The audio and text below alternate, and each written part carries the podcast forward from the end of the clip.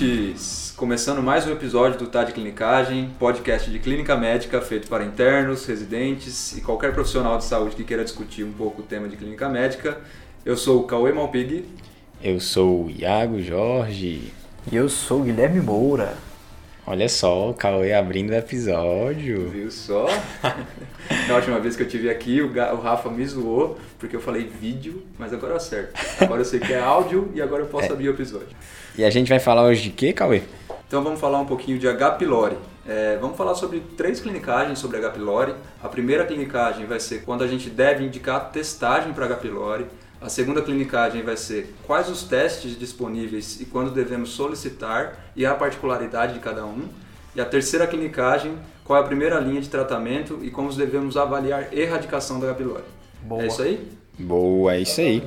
Exatamente, Cauê. E o que, que é H. pylori, pessoal? Então, o H. pylori é aquela bactéria né, bem famosa que coloniza a mucosa estomacal dos seres humanos. É o único lugar que o H. pylori fica, né, mucosa intestinal de seres humanos, e é o único lugar que ele também se prolifera. E é comum, será, Cauê, essa, essa bactéria? O pior é que é, né, Iago? É uma coisa tão etérea, né? Uma bactéria que fica no estômago, que a gente não sabe muito bem o que está acontecendo, dá dispepsia e tudo mais, mas a gente sabe que a prevalência de H. pylori nos adultos gira em torno de 50% a 80%. Então é realmente muito prevalente, né? É isso aí, Cauê. Cara, e o interessante é que a prevalência está muito relacionada com a condição sanitária né, das pessoas. Então, pessoas que têm condições sanitárias piores têm maior prevalência de H. pylori. No Brasil, por exemplo, se estima que há uma prevalência na população adulta de 80%. E aí a gente fica se perguntando, nossa, mas 80% da população tem essa bactéria e como é que a pessoa adquire essa bactéria, né? Na verdade, é, essa, a H. pylori é a infecção crônica né, mais comum na, na humanidade e a gente não domina esse conceito né, de como é que a gente pega, é, como é que é transmitida a H. pylori. Tem algumas teorias, né, assim, que seja oral, oral, né, fecal, oral e até gastro-oral. Já ouviu falar nisso, Gui? Rapaz, Iagão, não. Essa gastro-oral, nunca ouvi falar, não. Pois é, Gui, eu estava lendo a diretriz brasileira, que inclusive é em inglês, e a gente não encontrou uma edição em português, fica até assim uma, uma crítica, na verdade, a, a, a, quem escreveu, né? Vamos deixar uma, uma, uma versão em português, né, para a galera, o pessoal ler. E essa via gastroral, cara, eu também não conhecia, mandei no velho e bom Google, e aí tinha o seguinte, eram duas possibilidades, de acordo com o um artigo da Sociedade do Rio de Janeiro de Pediatria eles falam que pode ser em uma condição em que os pais mastigam os alimentos para os filhos. Olha essa, hein? Nossa. Em que lugar que acontece isso, né? Se você ouvinte conhece em que lugar acontece isso, manda uma mensagem aí pra gente no Instagram. Essa eu nunca ouvi falar. Arroba tá de clinicagem. E a outra possibilidade é quando passa pelo aparelho de endoscopia. Né? Então, assim, ficar fazendo endoscopia demais também pode ter problemas, né? Que às vezes é difícil você fazer a limpeza, né? A higiene daqueles naquele material, então você pode transmitir H. pylori pela endoscopia, Gui. Isso é engraçado, né? Porque tem umas clínicas que só tem um kit de endoscopia e faz 40 exames por dia. Eu tô achando que a higiene aí tá. Não tem nem tempo para higienizar direito. Né? Exatamente. Né? Entrar em controle de infecção hospitalar, isso, né? E, e, é isso aí também, Gui. É, é interessante falar que é, depende da, da, condição da população em geral, porque os fatores de risco mais importantes e, associados ao aumento da prevalência da H. pylori é, diz respeito a número de habitantes por habitação, compartilhamento de utensílios mais higienizados em casa, condições precárias de saneamento e até condições precárias peridomiciliares. Né? Então é, é fácil entender porque aqui no Brasil é um país com uma prevalência tão alta, sendo que a gente tem por volta de 11% da população no nível de, de pobreza. Né? É, gente, e assim, associando essa prevalência, ela é uma bactéria que está muito associada a várias patologias, né? Está associada tanto ao desconforto, né? Associada à dispepsia, está associada a gastrite, está associado a complicações como câncer gástrico, linfomas, por exemplo. E aí que entra o tamanho da importância de a gente discutir e saber quando a gente tem que indicar os testes para o diagnóstico dessa doença, né? Exatamente, Cauê. E isso tem que ficar bem claro. Como tudo na medicina, né? Assim, a gente só deve pedir um exame complementar quando você tiver a intenção de mudar a sua conduta baseado no resultado desse exame complementar. Então, quando você pede um teste H. pylori, na teoria você tem que estar preparado, tem que ter a intenção de tratar se ele vier positivo, certo? E aí é que vem as indicações de, de você pesquisar a bactéria no, no seu paciente. Então, agora entrando na primeira clinicagem, quando a gente deve pedir o teste de H. pylori, né? Ou seja, quais são as indicações de tratamento da H. pylori. Então, vamos começar pelas mais bem estabelecidas, né? vamos começar pelo consenso na literatura. As referências que eu utilizei foi principalmente o consenso brasileiro de 2018, teve também, a gente também usou o consenso de Maastricht, que é de 2016, e o Up to Date. Então assim, o que é consenso é que você deve pedir quando você tem um linfoma malte de baixo grau, quando você tem história de úlcera péptica ativa ou prévia e estágios pré neoplásicos de tumores gástricos, né? ou então quando você tem um tumor gástrico tratado endoscopicamente ou com gastrectomia parcial. Então, isso é bastante claro na literatura, não há dúvidas. O consenso nesses casos, eles têm, um, têm uma recomendação mais certa, justamente porque o tratamento do H. pylori em casos de úlcera, de câncer gástrico e de linfoma malte está associado com uma alteração da evolução natural da doença, né?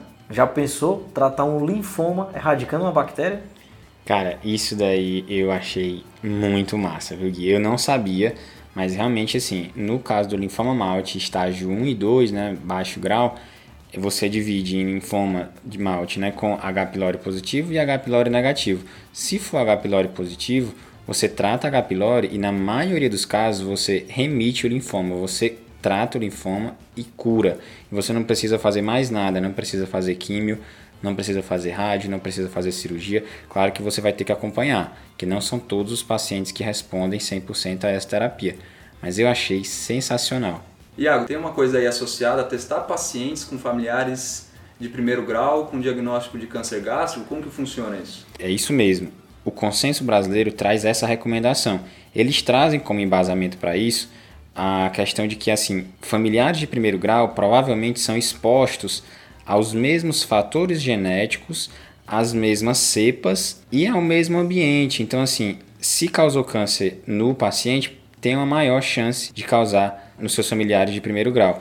Além disso, tem também algumas regiões do mundo, né, por exemplo, como o Sudeste Asiático, em que existe um altíssimo índice de câncer gástrico, tem até uma recomendação de fazer um rastreio populacional. Tem até estudos na literatura sobre custo-efetividade, até sugere que a custo-efetividade é boa, né? E, e realmente lá eles estão diminuindo as taxas de mortalidade por câncer gástrico. Legal, né? Aqui, aqui a gente acha que ainda não é custo efetivo pelos estudos que a gente tem, né, Iago? Isso é interessante em relação ao rastreamento, porque é uma infecção extremamente prevalente, mas a gente não sabe o porquê de muitas pessoas que têm o H. pylori não terem doença, entendeu? Por exemplo, em relação à doença ulcerosa péptica, só 15% das pessoas que estão infectadas pelo H. pylori vão desenvolver, entendeu? E aí isso envolve fatores genéticos, isso envolve também a cepa, como o Iago já comentou. Cara, isso é interessante, porque quando a gente pensa em H. pylori, a gente se lembra muito da questão da dispepsia, né? E como fica o rastreamento em relação aos pacientes que têm dispepsia? Então, lembrando o conceito de dispepsia, né, de acordo com esse consenso de H. pylori, ele coloca como uma dor epigástrica persistente ou recorrente. É aquela famosa dor, né? Doutor, eu tô com a dor na boca do estômago. E o consenso brasileiro subdivide a dispepsia em dois grupos: não investigada e na investigada. Em relação à não investigada, acho que não tem o que dizer, né? Você não investigou, não sabe o que é. E a investigada você pode subdividir em mais três tipos, que são as causas orgânicas, por exemplo, uma úlcera péptica, e aí mais dois tipos. O tipo relacionada a H. pylori, e quando não vem você não encontra uma lesão que justifique os sintomas e quando o teste H. pylori vem negativo, você pode dizer que é uma dispepsia funcional. Lembrando também, quando você encontra H. pylori, se você tratar, você espera um período de 6 a 12 meses. Se foi negativo, você tratou e a pessoa não melhorou, você também pode chamar de dispepsia funcional. Então, Iaco, só para a gente passar a régua aqui. É classificado em não investigada e investigada. As investigadas têm as orgânicas, as relacionadas ao H. pylori e as funcionais, é isso? Isso, isso mesmo, Gui. Fala, Iago, é só uma dúvida. A gente pede endoscopia para todo mundo que tem dispepsia para testar? Boa, Cauê. Então, assim, de acordo com o consenso brasileiro, a gente não precisa investigar com endoscopia todos os pacientes com dispepsia. Por isso que tem essa categoria de não investigada, tá certo? Então, a gente pede endoscopia com pesquisa de H. pylori nas pessoas acima de 40 anos, né, com dispepsia, naqueles que não melhoram com, com o bloqueador da bomba de prótons ou então com procinéticos, né, esse tratamento empírico, ou naqueles que têm os famosos sinais de alarme. É, então vamos lá, só para a gente lembrar, reforçar aqui. Perda ponderal não intencional, disfagia, vômitos persistentes, massa palpável abdominal, icterícia, sangramentos, histórico de câncer gástrico em familiar de primeiro grau. E anemia ferropriva de causa não esclarecida também, né? Isso aí, verdade. Beleza. E tem outras indicações para o rastreamento do H. pylori? Isso, tem outras recomendações que assim, não são recomendações tão fortes, mas que vale a pena você considerar na sua prática clínica, que são pacientes com alto risco de desenvolver úlcera péptica, né? E aí você pretende dar uma, um, um AS em baixa dose, ou então um anti-inflamatório, ou paciente que está em uso de uma antiagregação plaquetária e uma anticoagulação plena, ou dupla antiagregação, enfim, um paciente com alto risco de sangrar no estômago. Existe uma recomendação de você investigar esse paciente com endoscopia e H. pylori. E adultos com diagnóstico de PTI também. Cara, isso é interessante, né? porque alguns trabalhos mostram que há uma associação entre púrpura trombocitopênica imune, né, que é a PTI, e o H. pylori. Assim, é uma associação, não tem nenhuma evidência de que seja um fator causal. É, e nenhuma recomendação que a gente tenha que sempre testar esses pacientes, né? Essa recomendação, ela se baseia também no fato de que, assim, quando o paciente tem uma plaquetopenia ali por volta de 100 mil, um pouquinho mais, né, e você tem um diagnóstico de PTI, você pesquisa H. pylori e trata a bactéria, costuma ter, em alguns casos, uma melhora no nível de plaquetas. Vamos lá então, pessoal. É, passando a régua aqui. As indicações que a gente tem de rastreio de H. pylori são aquelas com maior nível de evidência, que seria úlcera gástrica, lesões precursoras de adenocarcinoma gástrico e linfoma malte. A que tem um pouquinho menos de nível de evidência seria pacientes com familiares de primeiro grau com adenocarcinoma gástrico e dispepsia. E aquelas que são mais controversas seria pacientes que têm uma anemia ferropriva de origem obscura, PTI, pacientes de alto risco para úlcera péptica que vão utilizar a S-Ines e aí uma mais duvidosa até que a gente nem comentou que é pacientes com deficiência de B12, certo? Boa, é isso aí, Cauê. Cara, isso é bem interessante, né? Porque na prática a gente vê muito paciente fazendo profilaxia secundária com aspirina. Mas quantos pacientes vocês já viram investigar H. pylori para iniciar o tratamento com aspirina? E aí vem mais um detalhe: no Brasil a gente não tem os testes não invasivos muito disponíveis. E aí, você vai fazer uma endoscopia para o cara que vai iniciar o tratamento com aspirina? É meio estranho isso, né?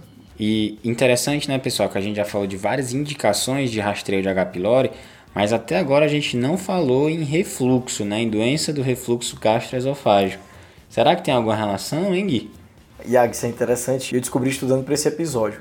H. pylori para refluxo parece que se mostra protetor. Em muitas pessoas que o H. pylori é tratado, a pessoa começa a ter sintomas de refluxo, entendeu? Pois é, né, Gui? É bem interessante essa relação entre H. pylori e refluxo. Na verdade, é controverso, né? Assim, é, alguns estudos mostram que tem uma associação, já outros mostram, né, até a maioria mostra que não tem relação e que na verdade pode ser que tenham o, o H. pylori tenha essa associação negativa, né? Então quem tem H. pylori tem a menor chance de ter refluxo, né? Mas ainda é uma coisa ainda em debate na, na literatura. lembrando, né, que a gente tem um episódio só de refluxo, né, inteiro de refluxo, episódio 47. Se você quer saber mais de refluxo, escute esse episódio, está bem bacana. Beleza, galera. Então a gente falou, né, do rastreamento, em quem rastrear mas a gente rastreia com testes, né? Em relação a esses testes, a gente tem várias opções, né, Cauê? É, Gui, eu acho que aí dos testes vale a pena a gente dividir entre três invasivos. Invasivo é aqueles testes que a gente precisa fazer uma endoscopia para pesquisar, e esses três testes invasivos são o teste de urease rápido, biópsia com histologia e biópsia com cultura. E aí a gente vai ter também três testes não invasivos. Dos três testes não invasivos, a gente tem o teste de urease respiratória, a gente tem o teste do antígeno fecal e as sorologias. E cada um desses vai ter suas particularidades. Interessante. Eu tô lembrando aqui, Cauê, sabe de quê? Aqui no Brasil, em muitos laboratórios, eles te dão o tubetezinho pequeno com o teste da urease. Aí vem lá, o tubete grudado num papel, teste da urease positivo e o líquidozinho vermelho dentro, né? Interessante isso. É, e, e, é um teste fácil, né? É um teste bem disponível, é um teste com alta acurácia. E é justamente isso que eles fazem, né? Eles pegam a, as biópsias que eles fazem, jogam dentro de um tubo e lá vai ter a reação necessária para gerar essa cor, né? Em geral vermelho ou roxo, por exemplo. Cara, isso é bem interessante porque a urease é a principal enzima do Helicobacter pylori, né? E é justamente a enzima que ele usa para se proteger. Porque ele transforma, essa enzima converte ureia em bicarbonato né, de sódio e amônia. E o bicarbonato aumenta o pH. Isso faz com que a bactéria se proteja e consiga se proliferar no ambiente gástrico. Cauê, e em relação à disponibilidade desses testes aqui no Brasil, como é que é? É, aí a gente tem uma dificuldade aqui no Brasil, que é a falta de disponibilidade dos testes não invasivos. A gente não tem teste respiratório da urease, teste do antígeno fecal é, disponível principalmente no SUS. Nos hospitais particulares, em geral, eles fazem esses testes porque são testes não invasivos. Então, pacientes que não têm indicação de endoscopia digestiva alta não precisam fazer endoscopia para testar H. pylori. No SUS, infelizmente, a gente tem que fazer endoscopia para testar. E, e por que, hein, Cauê, que acontece isso? Tem alguma coisa a ver com preço, alguma coisa assim, não?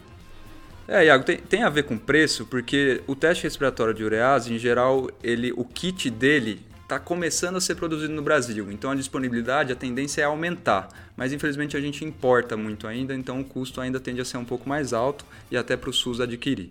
Com relação ao teste do antígeno fecal, a gente tem outro problema que a gente depende de cepas, né? Os kits eles são baseados nas cepas de prevalência daquela região.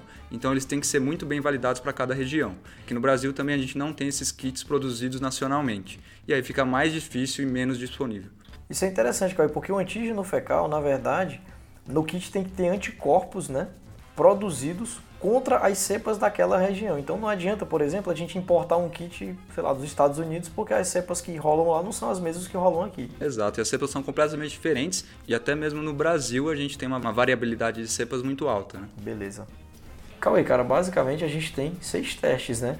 Mas devem existir algumas situações que deve haver preferência por alguns deles. E aí, como é que funciona isso? É, Gui, aqui para facilitar para a gente, existem várias particularidades de cada teste, mas eu dividi principalmente em três situações. A primeira situação é pacientes que não têm indicações de endoscopia digestiva alta. Esses pacientes que não têm indicação de endoscopia, o teste de preferência é o teste de urease respiratória. A gente não tem tanto disponível no Brasil, mas quando tem disponível é o teste de escolha, tá? Sensibilidade alta e especificidade alta. Caso não tenha o teste respiratório, a segunda opção é o teste do antígeno fecal. E aí o paciente tendo indicação de endoscopia, a gente entra na segunda situação, que é o paciente que precisa de endoscopia, mas não tem sangramento digestivo. Esses pacientes, em geral, o teste de preferência é o teste da urease. É um teste rápido de fazer e um teste que tem uma boa sensibilidade e especificidade também. Esse é o teste em geral que a gente faz aqui no Brasil, porque a gente não tem a disponibilidade dos testes não invasivos. A única particularidade desse teste é que a gente sempre tem que ter uma coleta de duas biópsias, uma do antro e uma do corpo, que é justamente para a gente não ter o perigo de não conseguir pegar a bactéria, porque a bactéria ela pode estar tá localizada no estômago, em algum desses lugares. Certo. Bom, e a terceira situação é o paciente que precisa de endoscopia digestiva e que tem sangramento gastrointestinal. O sangramento gastrointestinal ele reduz a acurácia dos testes endoscópicos, como teste de rápido de urease, histologia cultura, e também diminui a sensibilidade do antígeno fecal. Ele não altera muito a sensibilidade do teste de urease respiratória. Então, esse é o teste de preferência para os pacientes que têm sangramento gastrointestinal, mas como a gente está fazendo endoscopia, no momento da endoscopia a gente faz a biópsia, a gente manda para a histologia, porém uma histologia negativa não representa ausência de doença. Esse paciente ele tem que ser testado de novo depois da resolução do quadro de sangramento gastrointestinal. Beleza, Cauê. E outra coisa interessante também é como funciona o teste respiratório, né? Basicamente o paciente vai tomar ureia marcada. É uma ureia com carbono 13. Chegando no estômago, a urease né, do H. pylori vai degradar essa ureia em bicarbonato e amônia, aquela reação que a gente já falou. Só que esse bicarbonato vai se juntar com o ácido clorídrico do estômago tá? e essa reação vai liberar gás carbônico. Se esse gás carbônico for marcado né, com o carbono 13, quer dizer que existe presença de urease e, consequentemente, existe presença de H. pylori, então detectado. Um outro detalhe interessante são os cuidados né, que a gente tem que ter antes de realizar esses testes. Nas diretrizes, de um modo geral, a gente tem que ter suspendido os IBPs, né, os inibidores de bomba de próton, duas semanas antes de realizar os testes diagnósticos. tanto para o teste da urease, né, que a gente faz através da endoscopia, o teste respiratório e do antígeno fecal. O único que não precisa ter esse cuidado é quando a gente vai fazer o teste sorológico. Lembrando que o teste sorológico não serve como controle de cura. Isso, pessoal, de duas semanas é para IBPs. Só que quando a gente usa antibióticos ou bismuto, esse intervalo tem que ser de no mínimo quatro semanas. Então, pessoal, agora vamos para a terceira clinicagem. Chega um paciente para você com queixa de epigastralgia e ele já traz a endoscopia digestiva alta, que mostra uma úlcera gástrica e o teste de H. pylori veio positivo. E aí, qual é a conduta? Então, Iago, nesse caso a gente tem que tratar né, o H. pylori só para ressaltar a importância da infecção pelo H. pylori nos casos de úlcera. Estima-se que 95% das úlceras duodenais estão associadas ao H. pylori e das gástricas é algo em torno de 70 a 80%. No Brasil, nos últimos anos, a gente mudou o tempo de tratamento do H. pylori. Antigamente eram 7 dias, hoje são 14 dias, tá? E basicamente é a associação de três medicações: dois antibióticos, e o inibidor de bomba de próton. Os dois antibióticos de primeira linha são amoxicilina e claritromicina. Em relação ao inibidor de bomba de próton, você pode usar o meprazol, pantoprazol, esomeprazol, tá? Um detalhe interessante é que em relação às úlceras gástricas, a gente trata pelos 14 dias, antibiótico junto com IBP, só que a gente prolonga o tempo de tratamento do IBP por 4 a 8 semanas. E na úlcera do adenal, como é que isso funciona? É, Gui, aí a recomendação é a gente tirar o IBP, né? Tratou por 14 dias e tira o IBP. Eu quero ver quem é que tem coragem de achar um úlcero do adenal e tratar só pelos 14 dias, sem prolongar o tempo de IBP, né? É difícil, eu ficaria inseguro também, viu, Gui? Pois é, cara. E aí, só para reforçar, então, o tratamento com esse esquema, hoje em dia é feito com 14 dias. Isso é dado porque nesse esquema a gente tem o uso da claritromicina, que vem tendo taxas de resistências mais altas. Mas a gente sabe que em relação a 7 dias de tratamento, 14 dias teve uma taxa de sucesso de tratamento muito alta, satisfatória. Então hoje em dia é essa a primeira linha com 14 dias. Certo. E pessoal, depois que trata, precisa confirmar que erradicou a bactéria? Como é que é isso? É, Iago, e é justamente decorrente desse aumento da resistência contra a claritromicina, a gente tem que testar após o tratamento em todos os pacientes. E um detalhe interessante é que a gente tem que esperar quatro semanas do término do tratamento para ver se o paciente realmente erradicou o H. pylori ou não. De um modo geral, de todos aqueles testes que a gente falou, o mais recomendado é o teste respiratório. Mas nesse paciente citado pelo Iago, a gente vai ter que repetir a endoscopia para controle de cura da úlcera gástrica, né?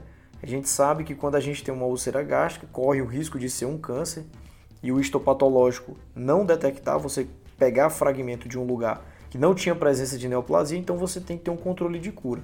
Como você já vai ter que endoscopar para fazer um controle de cura, você pode fazer o tradicional teste da urease. E aí, só para lembrar, como a gente não tem os testes não invasivos tão disponíveis no Brasil, é isso que a gente acaba fazendo de controle, né? Endoscopia com o teste da urease. E Cauê, me fala uma coisa, esse paciente do caso, ele fez o tratamento corretamente, no tempo correto, e ele volta com o resultado de uma nova endoscopia e ainda mostra o teste da urease positivo. E aí, o que a gente faz agora? É, e agora a gente tem que ver algumas coisas, né? A gente tem que tratar esse paciente com a segunda linha de terapia, mas a gente tem que investigar alguns outros motivos de falha, né? Segunda linha de terapia seria uma terapia tripla, onde a gente substitui a claritromicina pela levofloxacina. Então ficaria levofloxacina, amoxicilina e um IBP, esse esquema pode ser por 10 a 14 dias. Então, motivos para falha terapêutica são a aderência do paciente, tabagismo, que também está associado com uma baixa taxa de sucesso, e imunossupressão. Então, finalizando o episódio de hoje, só lembrando, né? Então, foi um episódio com três clinicagens sobre H. pylori. Então, quando investigar, como investigar e como tratar essa bactéria tão comum né, na, na nossa prática médica. Então, vamos para o desafio da semana passada. Bom, pessoal, em relação ao desafio da semana passada, foi lançado pelo nosso querido convidado Guilherme Guzmán. Era um paciente que vinha no ambulatório com dores musculares após o início de estatina, você suspendia e ele voltava dois meses depois, continuava com dores musculares e CPK estourado, tá?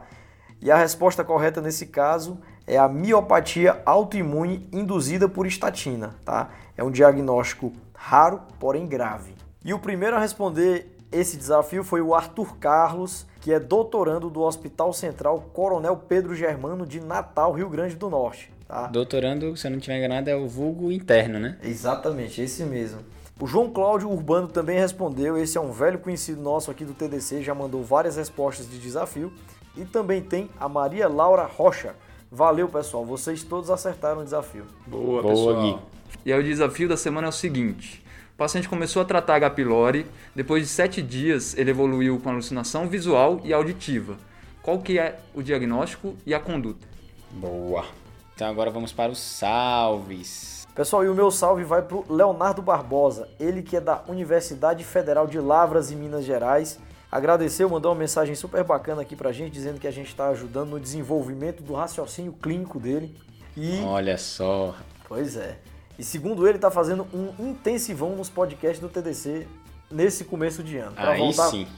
Pra voltar com tudo pro internato. Um abraço, Leonardo. E eu vou mandar um salve para Alexia Garcia. Ela mandou mensagem pra gente no Instagram falando que ela acertou uma questão da prova do IANSP por conta do episódio de fã. Muito bom, hein, pessoal? Mais alguém acertou essa questão por causa do episódio de fã? Manda mensagem aí pra gente. E a Alexia, ela fez faculdade na Federal de Alfenas e atualmente mora em Ribeirão Preto. Então, um abração, Alexia. Obrigado aí pelo feedback. Valeu, Alexa. E um salve também para Priscila Cristina Silva. Ela acompanha a gente lá no Twitter e vem interagindo bastante com a gente. Um salve aí, Priscila. Valeu, um abraço, Priscila. Boa, é isso aí. E sigam a gente lá no Twitter, hein, pessoal? Arroba tá de clinicagem, tá? Toda semana tem conteúdo novo, bem bacana. Sigam lá. Mandar um salve aqui também pro Álvaro Delgado, um colega nosso aí, foi R igual ao meu na clínica. Ele ajudou bastante a gente com alguns pitacos aí no episódio, foi bem bacana. Obrigadão aí, Álvaro. Então, o Álvaro Delgado é resenha de quê? Ele é residente de gastroenterologia lá no HC, Iago. Coincidência, né? Esse. Álvaro, nome. Álvaro Delgado. né? Aí é um. Esse aí nasceu. né? Aí ele demorou. nasceu. Tu não tinha entendido ainda. pra cair a ficha aqui, cara. Não. Ele nasceu aí pra nasceu isso. pra ser gastro. É igual o Salve o Pinto. Pessoal, vamos, vamos, vamos. É, é mas precisa de uma piadinha no final. É isso aí, né? É isso aí, fechou. Valeu, valeu, valeu. Valeu, valeu, valeu, Valeu, valeu, valeu. Esse podcast tem como objetivo educação médica. Não utilize como recomendação. Para isso, procure o seu médico.